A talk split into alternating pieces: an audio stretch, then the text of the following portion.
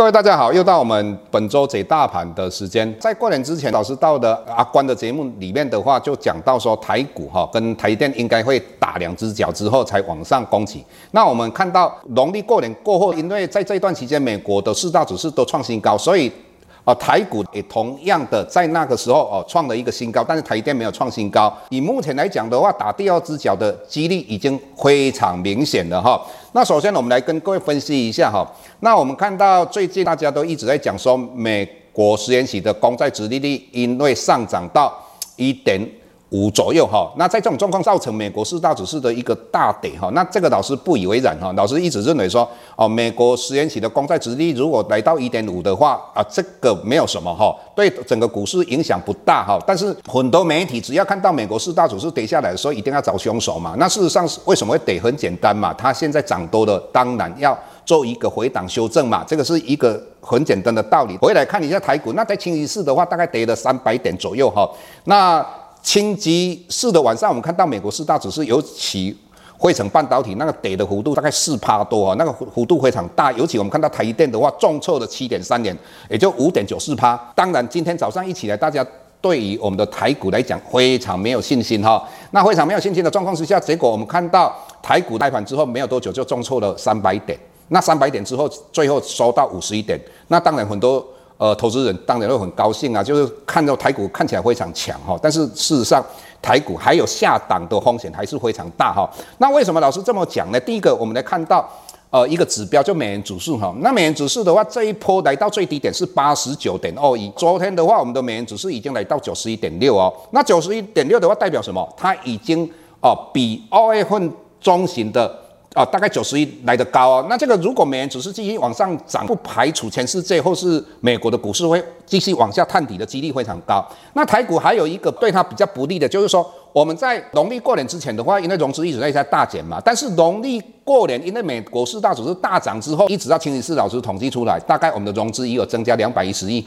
啊，这个融资余额，各位你要知道，我借钱去买股票就这样来的卖盘嘛。如果我们的台股继续往下探底的话，这些两百一十亿一定会形成多杀多哈，这个一点。那再来，本来老师想说今天应该我们在盘中要跌了三百点，外资在期货的净空单应该会做一个有效的回补。结果我们看到不是哦，它净空单继续增加了一千一百四十六口。那现在外资在呃期货净空单有两万五千六百九十五口。所以在这种状况之下，老师继续判断，那台股会再继续往下探底，哦，做第二只脚。那什么叫第二只脚呢？我们先来看一下台电哈，台电的话，这个波段最高来到一月二十一号的时候来到六百七十九，那回档来到五百八十七，那五百八十七之后，因为我们看到美国四大指数创新高之后，那台电二月十七号来到六六八，哦，这个是第一只脚。那第二只脚的话，我们看到今天盘中的话，台电已经破了哦，五百八十七来到五百八十四哦，那最后。啊，好不容易拉到六百零一，这个应该是我们的政府基金拉上来的。那这个脚，我认为这个五百八十七上一只脚应该会破的几率非常高。那这一段期间，外资在台电里面卖了三十二万张。如果我们来看我们的大盘，我们大盘的话，在一月二十一号的话，来到一万六千两百三十八点。那之后的话，外资为了期货结算，把它啊往下灌压，来到一万五千零八十九。那之后又上涨到一万六千五百七十九。那这个就一只脚了。今天。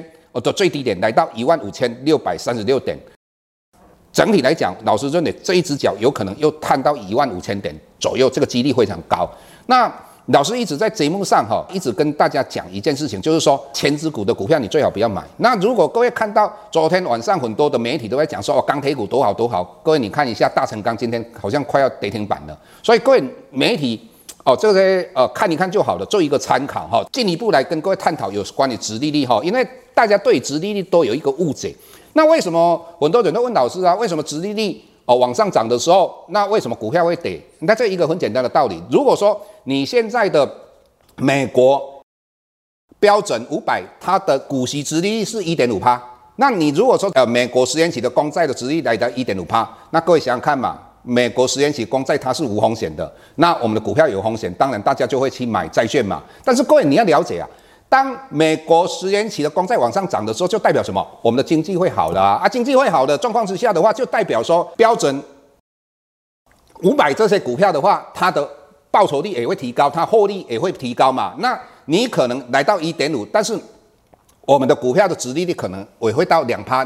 或是哦二点五趴嘛，也就是说，我们从两千零三年到两千零九年这一段期间，我们看殖利率往上涨的时候，哦，股票的殖利率也往上涨，这个互相会抵消掉，这个是我们过去的经验。事实上，这个思维是完全正确的哦。那接下来的话，我们来跟各位谈到有关于殖利率它跟股票之间的一个关系哈。各位，如果你看这边是，我们用两个呃时期的来跟各位做比较哈，一个是网络泡沫，也就两千年，那一个是金融海啸的时候，那各位你看一下哦。在网络泡沫两千年，尤其在一九哦九八年的十月，一直到两千年的一月份的话，那标准五百的话，从九百八十八点涨到一千四百四十五点，各位十四个月呢，涨了多少？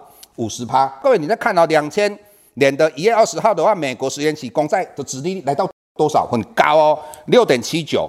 那各位这个好，老师的新书里面有写到啊，诶，美国十年期的光债殖利率往上涨的时候。债券的钱啊，会流入股市哈，这是第一点。那最后，它两千年一月二十号的话，殖利率来到最高之后，两个月之后，它的股市也是我们讲到的五百，还是在创新高，来到一千五百二七，殖利率来到哦六点七九破损的时候最高之后，那真正崩盘是两个月之后哦。那接下来的话，我们再来看一下哈，这个地方，这个地方就是金融海啸。那金融海啸的话，我们从二零零四年一直到二零零七年。美国是一个大多头，当时的殖利率大概三趴至五趴。那一直到各位看一下哦，在这个地方，两千零七年六月十二号，美国殖利率来到五点二六。那各位一样哦，那这个最高点的时候，债券的钱就流到股市哦。那股市四个月之后，股市来到最高点一五六五。你从这两个状况来看，第一个，你殖利率来到最高之后，那它真正要崩盘，一个是两个月后，一个四个月后嘛。你想一个问题嘛？以目前来讲，如果我们的哦美国十年期的公债一点五趴而已啊，那是不是最高点？老师绝对可以跟你讲一句肯定的话，绝对是不是不是最高点。那纵使是最高点，那它要崩盘也是两个月后、四个月之后。那是过去我们最重要的两个泡沫的资料跟各位分享。以目前来讲，老师还是重点放在外资在期后里面布空单两万多口。那美国股市因为涨多了，必须做回档修正哦。那这个是。呃，老师认为它回跌的原因，那股票如果不回档修正，以后哪有可能再继续往上涨？所以现在各位你要注意到哈，我们就观察，只要呃外资在期货净空单达到一万口以下哦，那你要买台积电，我认为是 OK。第二个，你要看一下美元指数，如果继续往上涨的话，各位稍微注意一下，这个是我们这个礼拜跟各位分享的重点。谢谢各位。下周台股个股当中，老师精选的十几档个股做重点分析。想要了解老师到底精选哪些个股，欢迎订阅 Plus Play 互惠内容。下周见。